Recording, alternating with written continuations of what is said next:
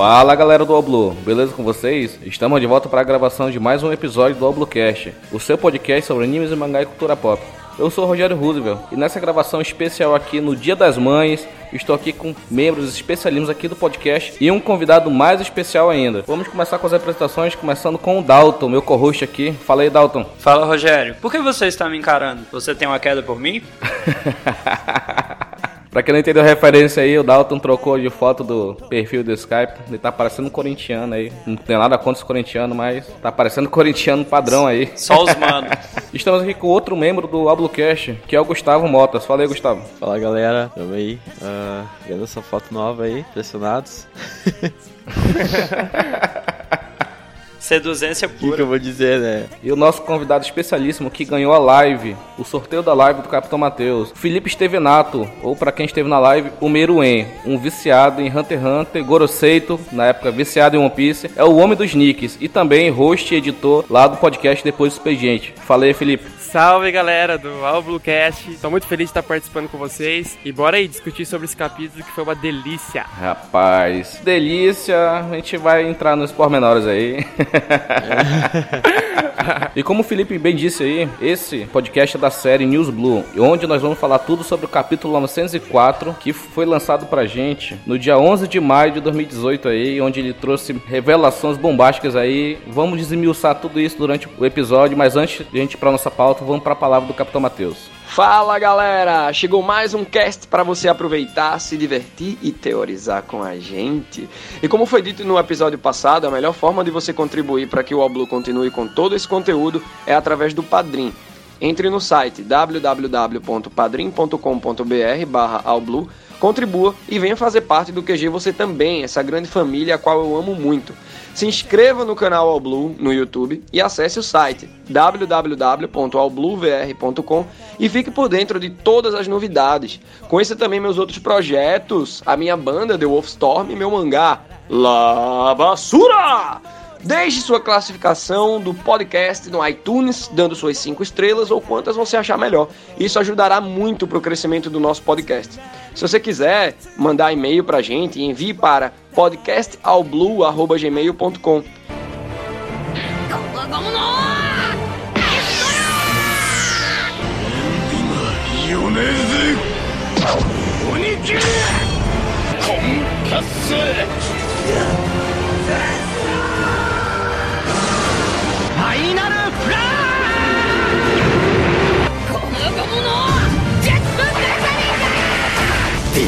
ルジャンボ飛びエロ三刀流奥義一大三千大戦世界。ブロッケー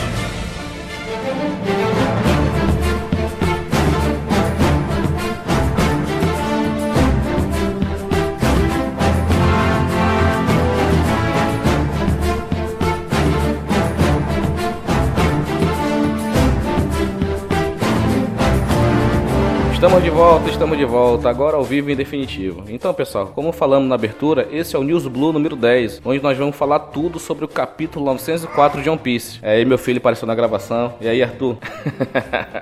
Acabou de acordar, moleque. Como falamos, esse capítulo foi lançado dia 11 de maio. A gente tá gravando aqui na correria porque hoje é dia das mães a gente tem que fazer aquele social, né? Dar um abraço da mãe, dar um presentinho. Então a gente, a gente não vai chegar aqui pra falar das nossas das últimas previsões porque tá difícil. A gente prevê aqui as coisas dá tudo errado.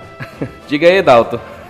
O Oda tá de zoeira com a nossa cara, porque, cara, todo, todo, todo último episódio a gente prevê uma coisa e ele escreve outra. Acho que ele tá ouvindo também. Eu também acredito. O que, que tu acha, Felipe? Tu acha que ele ouve nosso podcast? Porque a gente. Ouvinte assíduo, cara, daí ele fala assim, não, eles falaram isso, então não vou fazer isso, vou fazer diferente. e aí, Gustavo? O cara tá treinado, meu. Tá pronto. É, saiu, saiu uma notícia, né? Que ele lê as teorias que os fãs fazem ao redor do mundo e se alguém acerta, ele vai lá e muda. Porra! Verdade. E. então ele é, um, ele é um safado. Oda safadinho. Você é o Morley agora, tá? Opa, spoiler. Spoiler do capítulo.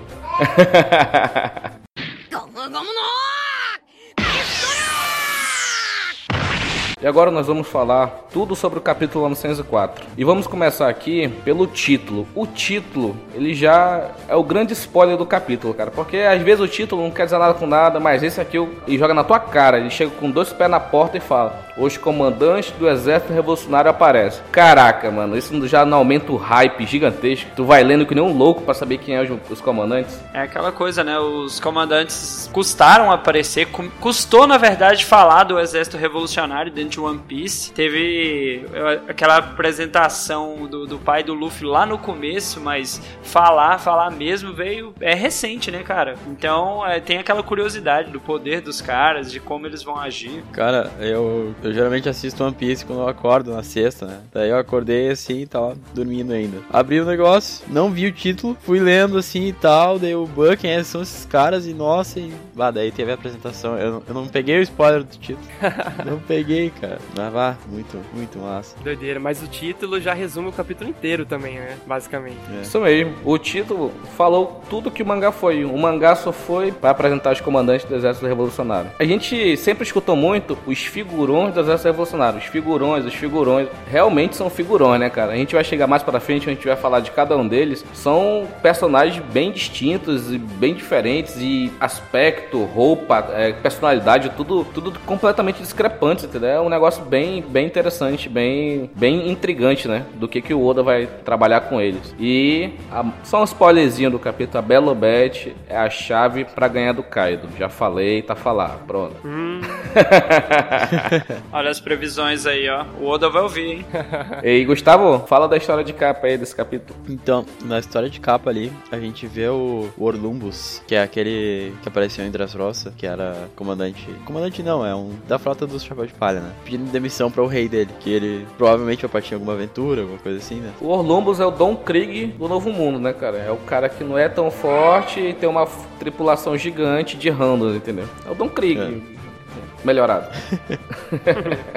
é bem isso. Quem será que é esse rei aí, cara? Não dá pra ver nada do rosto dele. Pois é, né? Ele é... Com certeza ele vai estar na Reverídio. Talvez a gente possa saber mais coisa dele lá, entendeu? Será que ele vai estar contra o Luffy por causa do, do Orlumbus? Com certeza. É mais um inimigo aí pra grande frota do Chapéu de Palha. Ele não tá com a cara muito boa, não, com essa demissão, né? Que ele teve que aceitar. Ele tá bem revoltado pela cara dele. É porque o cara só foi informar, né? É aquele tipo de coisa. Imagina você que é chefe, você é o funcionário, que é um cara essencial pro teu, lá pro trabalho você depende dele e chega assim, ó, tá aqui só minha carta, já vou sair amanhã, tchau, Manaus, entendeu? Então é, é, esse, é esse mesmo pensamento do rei, entendeu? Com certeza o Orlambus fazia toda aquela questão de pirataria, de pegar tesouro, levar para ele, não sei o que e tal, e agora não tem mais isso. Agora não tem mais isso, o cara tá puto, mano, tá, tá puto. Então, mais um inimigo aí pra grande frota de chapéu de palha. Quando eu olhei de longe esse, esse rei aí, eu fiquei pensando naquele leão lá que aparece em Taylor Bark. Como é que é o nome daquele cara, meu, que ficava invisível? Claro que não é ele, mas eu fiquei olhando, lembrei daquele cara cara.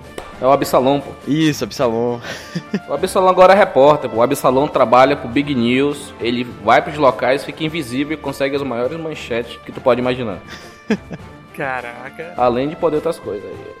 Rapaz. Paparazzi. É. é. ele que consegue as fotos, né? É ele que tira as fotos. É, as fotos da Nami. Dalton, fala do, desse primeiro tópico aí. Cara, seguindo aqui, a gente percebe que os revolucionários tiveram que mudar, né, de base. Eles falam que aconteceu aí, eles perderam a base em Báltico e eles mudaram pra uma ilha, Ilha Momoiro, que é do reino Kamabaka. E, cara, essa primeira imagem assim, do, do mangá mostrando a ilha em formato de coração, arco-íris, até esse esse monstro do mar que aparece aí tem coraçãozinho, cara. Tudo, tudo é muito bonitinho no, no Zokama. Não, tudo ali em volta, animais, tudo, tudo é Okama. Tudo que tá próximo da ilha de Kamabaka, tudo é Okama. O, o, o jornaleiro lá, aquela gaivota que leva, é também Okama. É tudo que tá relacionado a Kamabaka, repetindo, tudo que está relacionado a Kamabaka é Okama Abraço, Sandy. Então.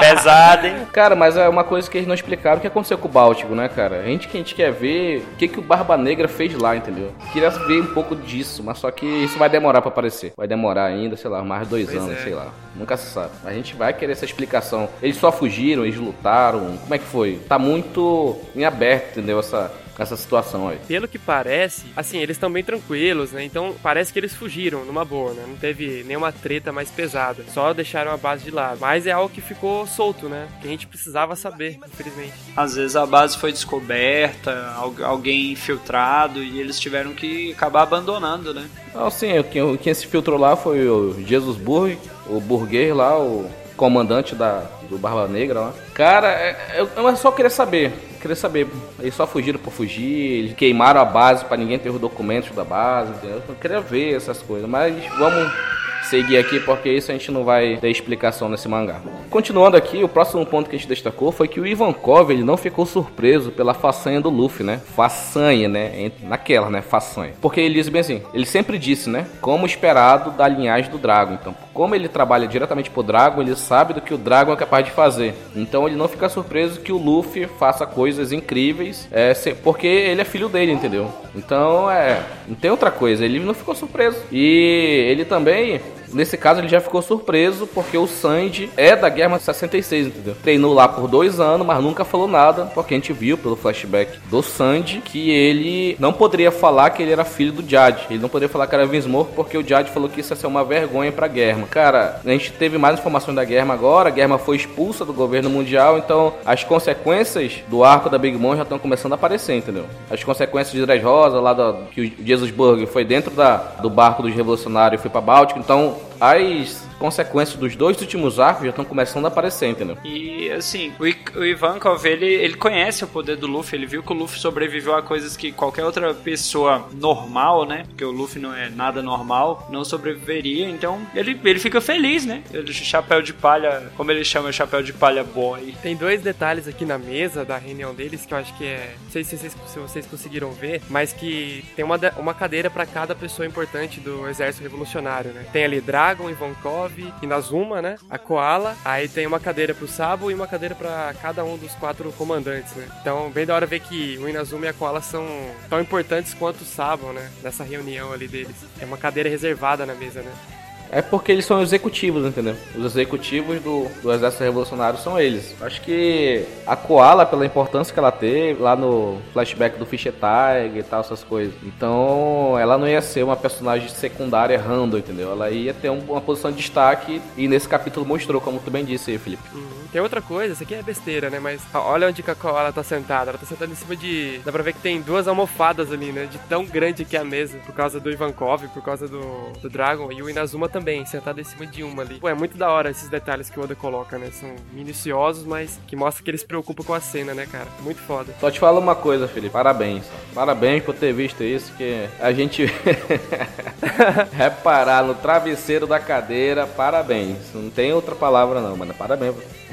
Continue não assim. Não dá nem pra ver a perninha dela lá, olha lá. e Gustavo, fala do, do próximo ponto aí. Então, uh, a próxima coisa que mostra é que, bom, o Sábado não tá ali, né?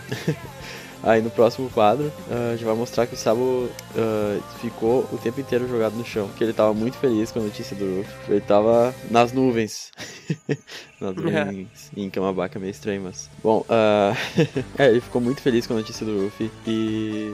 como todo mundo ali, né? E aí depois ele, ele acaba recebendo uma ligação, né? Toca o Denemush ali. Só voltar na parte do Sabo feliz. Eu acho isso muito legal do Oda mostrar que o Sabo, né, mostrando a felicidade de ver o irmão dele conseguindo, correndo atrás do sonho dele, né? Pra ele ser rei dos piratas, ele vai ter que passar por essas dificuldades, vai ter que derrotar Yonkou, vai ter que fazer tudo isso, entendeu? Então, é, mostrando isso, ele, ele pensa, pô, meu irmão já tá seguindo o sonho dele, já tá, ele já tá a caminho de realizar o que ele sempre quis. E ele fica feliz, porque família, né, cara? Os irmãos ficam felizes pelas conquistas dos outros, entendeu? Ô, Rogério, eu queria voltar num ponto rapidinho aí, só para pegar aquela sua zoeira do Zokama, que o Ivankov fala também do, do Sanji, né? Que ele fala assim, nossa, o Sanji era um príncipe, ele não mencionou aquele malandrinho, né? Ele ficou todo animadinho agora que viu que o Sanji, além de um cara bonitão, ele é um príncipe também, né? que malandrinho. Ei, Felipe, Fala do próximo ponto aí do Dragon, hein? Beleza, agora aqui para a próxima página, né, para a próxima parte, a gente tem uma revelação que muitos já cogitavam, mas que é impactante ver, né, sendo confirmado, que é o Sabo, o Sabo conversando com o Dragon e confirmando que eles vão declarar guerra contra os Tenryubits, cara. Importante disso é que não é qualquer lugar. Eles não vão em Marijou, eles vão na Reverie, onde vai estar todos os reis lá e os Tenubits também, entendeu? Vai ser um fuzuê danado, cara. Vai ser uma declaração de guerra contra praticamente o mundo. Os caras vão estar lá e ele, porra, ele vai declarar guerra e os reis não vão ficar parados, né? Porque os revolucionários e tal, alguns vão, com certeza, alguns vão querer ir militarmente contra os revolucionários, então é, é um ponto de atenção pra gente ver o que, que os revolucionários são capazes de fazer, entendeu? Sim, é legal ver também que não é, a, tipo, eles não estão contra a marinha, não é aquela coisa de pirata, assim, que tem um pouco mais né? Não, não, liga tanto pro governo mundial em si, mas mais pra marinha, né? Eles estão contra os Terribitos que são. Eles estão acima, estão além da marinha. Eles, sabe? A guerra deles é outra, no caso. Não é só o confrontinho, assim, com pô, alguma coisa de imposição, né? Da marinha. Viva assim. la revolução! Ah, Rogério, falando nisso, uma coisa legal de se notar é que o Oda sempre tenta fazer algumas analogias com a vida real, né? Principalmente quando se trata do exército revolucionário. Tanto que, se você pegar Maria Joa, por exemplo, é, o castelo, né, a arquitetura que o Oda fez para Maria Joa, ela é baseada no castelo francês, que foi atacado na Revolução Francesa, inclusive. E aí quando você pensa, você, você vê esse painel aí do Sabo declarando, né, confirmando a guerra contra os Tenryubitos, que é em Maria Joa, né? É, lógico, Reverie e tal, mas que é em Maria Joa também. É uma puta analogia para a Revolução Francesa, né, cara? Cara. Sim, muito foda, muito foda isso. Se for seguir o princípio da Revolução Francesa, vai rolar muita cabeça e vai ser da nobreza. Então, tem Riobitos aí que se cuidem, porque o povão vai, vai, vai atrás da cabeça deles. É, se a gente pensar nisso, a gente lembrar do flashback do Flamengo, das pessoas correndo atrás do, deles, entendeu? É, pode-se pensar que foi uma, tipo um paralelo que pode acontecer agora, entendeu? Até, é isso, até porque o do Flamengo ele falou, eu não lembro ó, se foi em Dressrosa ou não, mas ele falou lá, dica pra esse ter no Beats de Que eles serão jogados para fora dos seus palácios lá e tal, né? E vai ser confirmado agora, né? Isso é muito da hora, cara. É legal que a gente não tem a dimensão, né? A gente não tem a dimensão de quantos Tenryubitos são. E, né, mostra aquele cara lá que fazia o tráfico e mostra aqueles cabeções lá do, do governo mundial, né? Aquela galera. Eu acredito que hoje em dia o número seja pequeno, cara, porque não mostrou muitos Tenryubitos e eles não têm cara de seres que se reproduzem, sabe? Eles são meio estranhos. É, é verdade. e continuando aqui, o próximo tópico que a gente selecionou é que foi apresentado um pirata bem qualquer coisa. Um random, sabe aquele qualquer coisa que tu simplesmente esquece a partir, a partir do momento que tu lê pra ti tu queria que nem existisse. Então foi apresentado o pirata Barba Rosa aí. É um subordinado do Barba Negra. Então ele tá saqueando uma cidade, cidade qualquer também. É, e uma das pessoas que ele ataca é uma, é uma mulher que tá com um paninho na cabeça. E a gente lendo lá pelos parceiros do OPEX, tem um comentáriozinho lá bem, bem bacana que fala é, que essa menina, o nome dela é Moda, que aparece na história de capa do Ace. E eles postaram lá na, lá na fanpage da, da OPEX uma, um quadro lá mostrando a história de capa do Ace, quem é ela, entregando uma carta e tal, ela ficando toda feliz e tal. Então é uma pessoa que já apareceu, só que apareceu uma história de capa. E por isso que é importante, vocês ouvintes, que vocês não leiam o mangá, pelo menos leiam as histórias de capa. Você vai saber o que aconteceu com o Enel, que não apareceu no anime. É, é bom ver essas coisas, entendeu? Ver a história, pelo menos a história de capa. Procure lá nos, parceiros do Apex e leia a história de capa, que tem muita informação importante lá, entendeu? É, e agora a gente vai pro ponto principal do mangá 904, que foi a apresentação dos comandantes do Exército Revolucionário, uma página dupla que mostrou todos os quatro comandantes eles são divididos. A classificação deles se dá pelos pontos cardeais. Então, um é comandante do Exército do Norte, Exército do Sul, o outro do Oeste e mais um do Leste. O que eu entendi disso é que cada um deles fica num mar diferente. O, o comandante do Exército Norte está sempre no North Blue, do, do Sul está no South Blue. Então, os caras estão agindo não apenas na Grand Line no Novo Mundo, eles estão agindo no mundo inteiro de One Piece, que engloba os mares e Grand Line e o Novo Mundo. Essa é, um, é uma coisa bem interessante de ver, porque a gente tem aquela visão, ah, revolucionários, não sei o que, a gente veio ouvir deles só na Grand Line, aí ficou aquele negócio que parecia que era só Grand Line e Novo Mundo, mas não. Aqui a gente tem a confirmação real oficial, que é todos os mares do mundo de One Piece, entendeu? O que, que vocês acharam, assim, desses comandantes aí? Vocês acharam eles topzera? A gente já, daqui a pouco a gente vai falar os nomes, mas só um overview geral aqui do que vocês acharam por cima desses comandantes. Vis visualmente eles são bem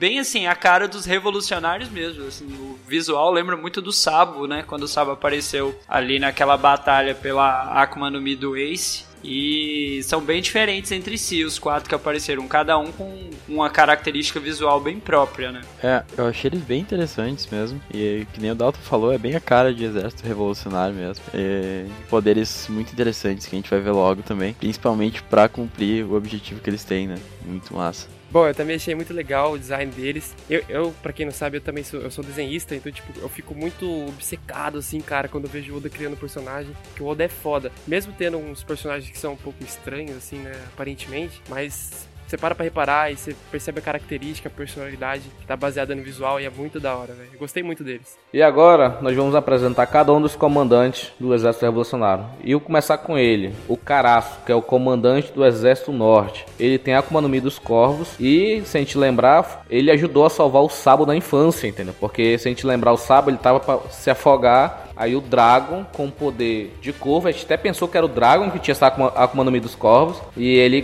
pegou o braço do sábio e levou pro navio dos revolucionários. Então o Caraço já tá no exército revolucionário há mais de 20 anos. Aí isso foi até um, um, ponto importante que eu vi, eu vi no Facebook, eu fui no Twitter, que falam que o Caraço ele já estava nos revolucionários antes do Sabo entrar. Por isso que quando os outros comandantes, eles, eles são todos diferentes, mas eles têm uma similaridade, que é o, o chapéu parecido com o do Sabo.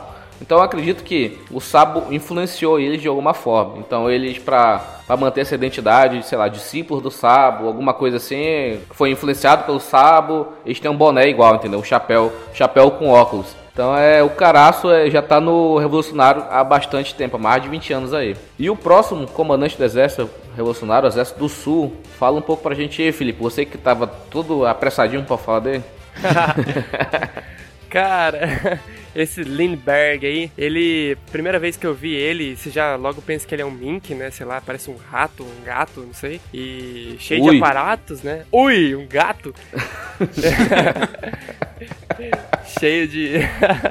cheio de aparatos que ele mesmo cria, né? Pelo que eu entendi. Cara, ele parece um cientista louco que eu acredito que tem ligação com o Vegapunk, né? Talvez possa ser uma ponte é, de contato aí pra gente ver o Rapaz. Vegapunk. Não é? O que vocês acham? Se tiver ligação com o Vegapunk, automaticamente tem ligação com o Judge, que os dois eram parceiros, o Judge e o Vegapunk. Será que daí rola uma treta? Pô, aí sim, ó. Aí, tipo, um- eu acho que eles podiam ser os parceiros três, né? Três parceiros. Aí o Jade foi pra guerra, o Vegapunk, ele foi preso e trabalha pra marinha, e o Lindbergh é o único do trio que conseguiu viver livremente entre os revolucionários, entendeu? Seria legal, entendeu? Seria massa mesmo, é. É, ele também. Eu dei uma pesquisada no- nesse nome aí, porque eu já tinha ouvido, né? Lindbergh. É, parece que foi baseado naquele piloto, né? Aviador lá, Charles Lindbergh. E ele tem uma cara assim, né? Por causa desse óculos aí. E sempre tá voando com esse. Cara, a primeira vez que eu vi esse propulsor dele, o jetpack, parecia que tava saindo da bunda, né, mano? Não parecia ou não? Parecia o Sabo com a Mera Mera no Mi lá em Daihoro. Soltando raio da bunda aí, mas.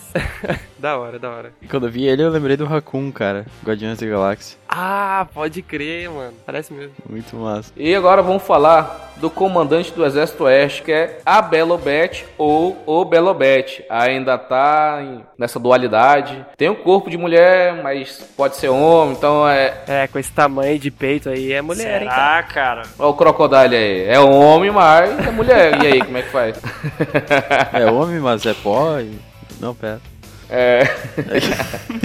então, cara, a Belobete, ela é a mulher que tem a fruta Kobo Kobo no Mi, que é a fruta do incentivo. Por isso que eu falei que ela é a chave para derrotar o Kaido. Depois que ela apareceu, já na minha cabeça ela virou a chave para derrotar o Kaido, porque ela desperta o poder latente da pessoa e ela tem a alcunha de porta-bandeira da liberdade. Cara, se você vê no aí no capítulo, na hora que ela levanta a bandeira dela, que é uma referência também essa parada de Revolução Francesa aí, Uhum. quando ela levanta essa bandeira, as pessoas lá da cidade, se você vê o braço dela, parece que o carinha lá fez o It Gorila e Ni Gorila do Zoro, mano. Tu viu o bracinho como é que ficou dele? Bill! Bill! Entendeu? Do nada, do nada. Então agora tu imagina ela levantando essa bandeira, aí tá o Zoro, o Sandy, Jinbei e o Luffy. Meu irmão. Aí sim, rapaz, moleque doido. Aí vem Afro Luffy aí, pra quem quer entender a referência do Afro Luffy, escute ao Bluecast número 9 sobre Chichibukais e você vai saber como é que ele vai voltar a ser Afro Luffy na guerra final. Cara, e eu não, eu não sei vocês, mas tem uma coisa que me incomodou bastante na hora que, que focou na Belobete, que essa blusa tá aberta, cara. Só tem uma gravata. Que, que roupa é essa, cara? Uma gravatinha. Eu- sei que o Oda, assim, ele faz, a- faz as mulheres bem é, sexualizadas, mas nesse caso tá exagerado, mano. Eu achei massa o design dela também, que ela é uma mulher diferente, né? Eu não achei ela parecida com outras. Ela não é uma Nami, né? É, pois é, tava pensando nisso, cara. A gente sabe que o Oda tem esse problema da sexualização das personagens. Isso dá uma falsa representatividade aí pra elas, porque tem uma mulher importante, muito importante, comandante do Exército Oeste, dos Revolucionários, mas por que, que ele não colocou uma roupa fechada e tal? Uma roupa assim de comandante tal? Colocou uma roupa completamente sexualizada com ela aberta, sem sutiã, bateu o vento, dá pra ver tudo, entendeu? É complicado. Mesmo uma mulher muito importante, ou um homem, não sei, tá em aberto, mas tá desse jeito, entendeu? Então é fica distoante com o propósito que o One Piece tem, entendeu? Mas eu acredito que quando for pro anime, eles vão dar uma mudada nessa questão do visual. Quem lia o mangá de Fairy Tail, Fairy Tail tinha umas coisas muito pesadas no mangá que quando ia pro anime eles colocavam de forma mais infantil. Ah, O próprio One Piece, pô, na saga dos Tritões, aquela a Madame Charlie que faz as previsões lá. Se tu vê nos primeiros episódios lá da, da batalha da praça, ela tá de um jeito, os peitos estão pulando. Depois de alguns episódios, a animação, porque como tinha criança lá no meio, a animação colocou umas faixas pra cobrir, entendeu? Vai ter com certeza um- algum tipo de censura disso no anime, ou não, né? Vai depender muito do, do diretor de animação de One Piece, da, que, vai- que vai animar esse capítulo, esse episódio. É, é igual quando o Smoker virou a Tasha Gui lá, ou, e vice-versa lá. Daí, tipo, ficou, ficou com a jaqueta dele e quase do jeito da Bela Berei, né? Toda exposta. assim. Aham. É, eu ia falar, imagina eles se encarando na guerra, né? Já tem um precedente, entendeu? Já tem um precedente aí de que isso pode acontecer de o, o diretor de animação deixar do jeito que tá, entendeu? Mas, ô, ô, Rogério, é, só pra uma última coisinha aí, é que tem uma personagem fictícia que chama Mary Anne, da Revolução, gente- já que a gente falou de Revolução aí, Revolução acho que francesa, não lembro agora. Nos quadros que ela foi representada, ela ficava com o seio de fora também, não sei se já deve ter visto na Sim, Sim, sim. ouvi isso aí. Ela saiu de fora, ela levantando a a bandeira, bandeira. da França. Isso, então pode ser que o Oda, ah, beleza, ela tava com o seio de fora, vou né, aproveitar. Mas a gente sabe que o Oda tem essa taradice, então não é muito justificativo, né? Quis juntar o melhor dos dois mundos. Opa, a história, É. a personagem histórica já tá com os peitos abertos. Opa, colocar os peitos aqui também. Ele juntou o útil ao agradável, entendeu? Nada é por Isso. acaso. E a, a melhor sacada da Belo Berry, tirando essa, todo esse, essa- esse problema aí, a melhor sacada dela foi que ela incentiva as pessoas xingando elas. Que sensacional, cara. Eu, porra, eu podia ser o Belo Bet, mano. Vai, seu porra, faz esse negócio aí. Porra, isso é bacana, porra. Melhor estilo é, treinador de futebol, xinga o jogador pra ver se o jogador anima, desperta, né? É bem isso, cara, é bem isso. Isso aí já vi muito. O quarto e último comandante do exército revolucionário, que ele é o comandante do exército leste, é o Morley, que é um gigante, mas com as proporções até pequenas, né, para um gigante, mas é um gigante Okama, cara, um gigantão Okama, cara, que, vai, que sensacional, isso aí no anime vai- vai ficar muito engraçado, cara. Vai ficar, vai ficar muito bacana, assim. É ele, ele encarando, ele falando, você está me encarando? Por que você está me encarando? Você está, está afim de mim? E todo mundo, assim, essa acusação falsa, por que, que você está me olhando? Isso é estranho, muito engraçado, cara. E você me lembrou o Ronaldinho, cara. Aquele, ah, você quer namorar comigo? é tipo isso. Aí chegando agora na última página, a gente tem a finalização do, do capítulo, a Belobete entregando o número dos revolucionários lá para os cidadãos e falando que podem entrar em contato, e os cidadãos, ah, exército, não sei o que e tal. Aí os quatro estão indo embora, aí o caraço fala alguma coisa e ninguém entende. Falei, aí o cara assim, caraço, liga o alto-falante. Ah, ah, tá, tá desligado. Pô, ele tem problema de voz, ele fala muito baixo, então ele, no corpo dele, lá alguma parte tem um alto-falante. Então quando no mesmo capítulo tem um cara que ele fica puto porque não escutou ele, é porque ele pensava que o alto-falante estava ligado e não tava, entendeu? Porra, ele fala muito baixo. Vai ser muita onda isso no, no anime, cara. Vai ser muito legal. Ele parece a, a gente gravando cast, né, cara? Microfone mutado. Tá falando no mute? Tá falando no mute. E aparece o último quadrozinho com uma informação muito importante. Tempo restante para reverir. Dois dias. Será que teremos uma Namekusei aqui? Meu Deus. Fica o questionamento. Isso dá a entender que Kamabaka é perto de Marijoa, né, cara? Que eles vão ter que chegar em Kamabaka e depois fazer a função ainda. Então, tipo, Não tinha pensado por esse lado, ó. verdade. Mas é isso aí, pessoal. Esse foi o capítulo 904. Agora nós vamos para previsões para o capítulo 905.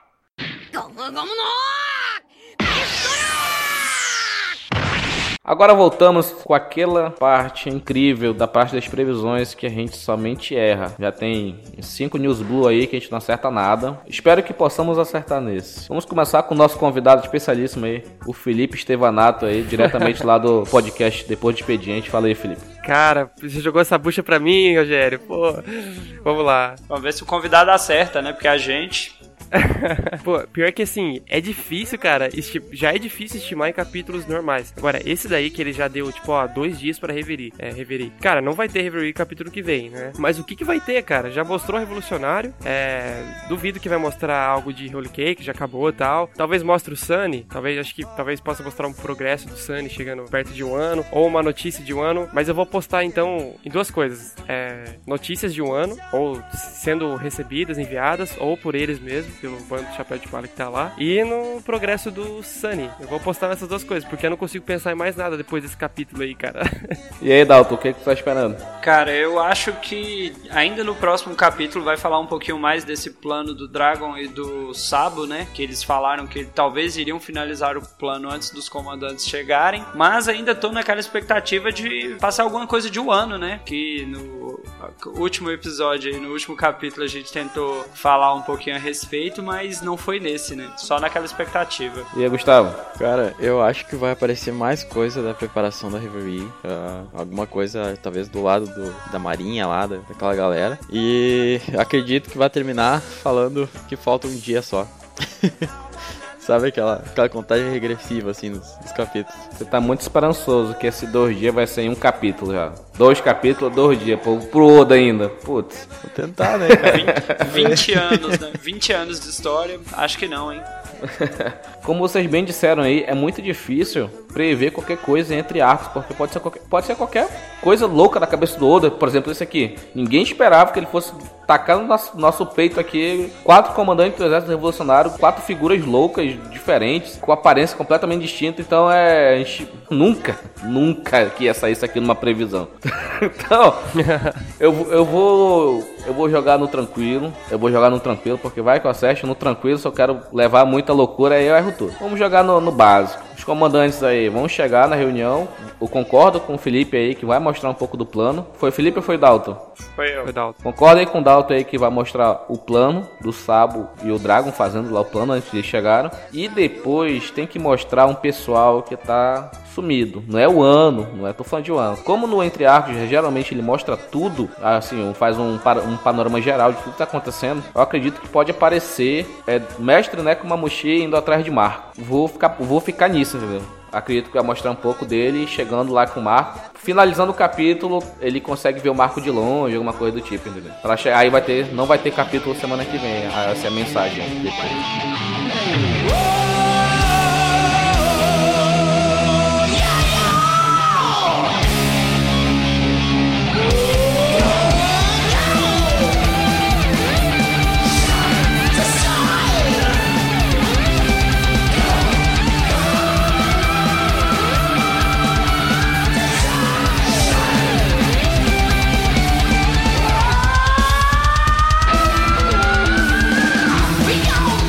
Foi isso, pessoal. Esse foi o News Blue número 10, onde nós falamos tudo sobre o capítulo 904 de One Piece que saiu pra gente no dia 11 de maio de 2018. Gostaria de agradecer aí a todos os ouvintes que nos escutaram até agora. É muito importante pra gente ter todo esse empenho de vocês. A gente fica muito feliz quando a gente recebe um comentário no site, recebe um e-mail. no Nosso e-mail que também tá tudo nos links da descrição. Faça engajamento aí, mande comentário pra gente. A gente fica muito feliz em ler. É, mande o e-mail pra gente, fica muito feliz em ler, ter o feedback de vocês, que precisa melhorar, sugestão de tema. A gente tá aberto aqui pra tudo. Edalton, fala um pouco das redes sociais do Oblu. Galerinha, vamos seguir o Albucast no Twitter, que é o arroba Albucast. Lá você já tem aquela, aquela, aquele leve spoiler de qual vai ser o tema que vai ser lançado, para você poder dar a sua opinião. Quando sai o cast, tanto o News Blue quanto o cast normal também, você tem lá em primeira mão. E também tem as redes sociais minhas e do Rogério, né, que o nosso amigo Gustavo ainda não gosta do Twitter, que é arroba Dalton Cabeça. E o Rogério, deixa, deixa pra você, Rogério, pra você puxar. Ah, pô, pensei que tu ia falar, pô. É arroba mister 5 vezes underline Y.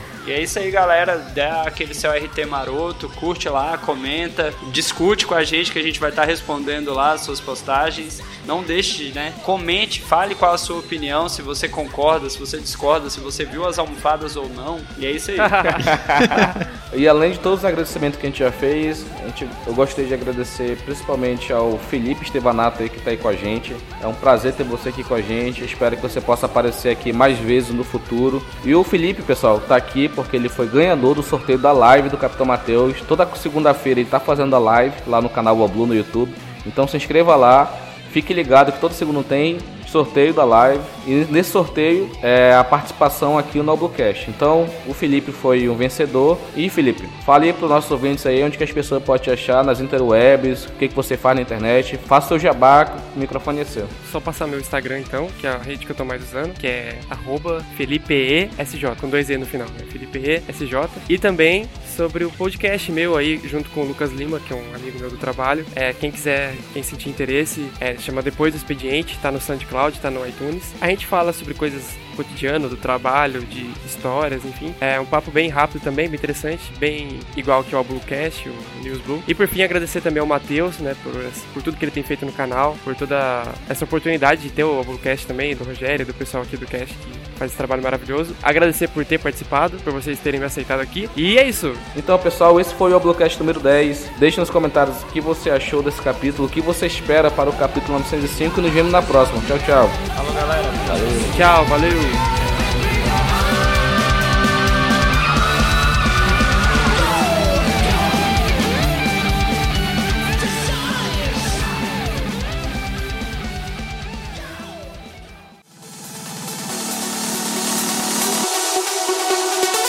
Este podcast foi editado por Mr. Y, produção e edição de podcast.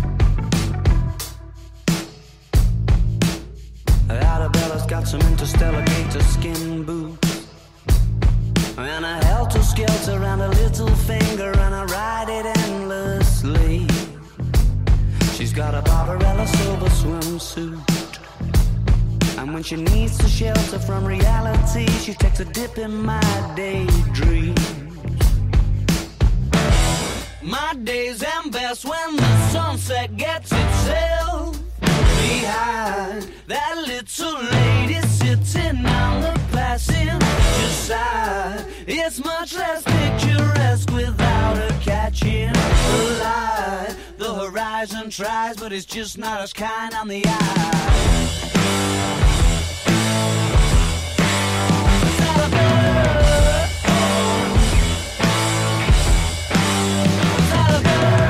Just not attaching to the mind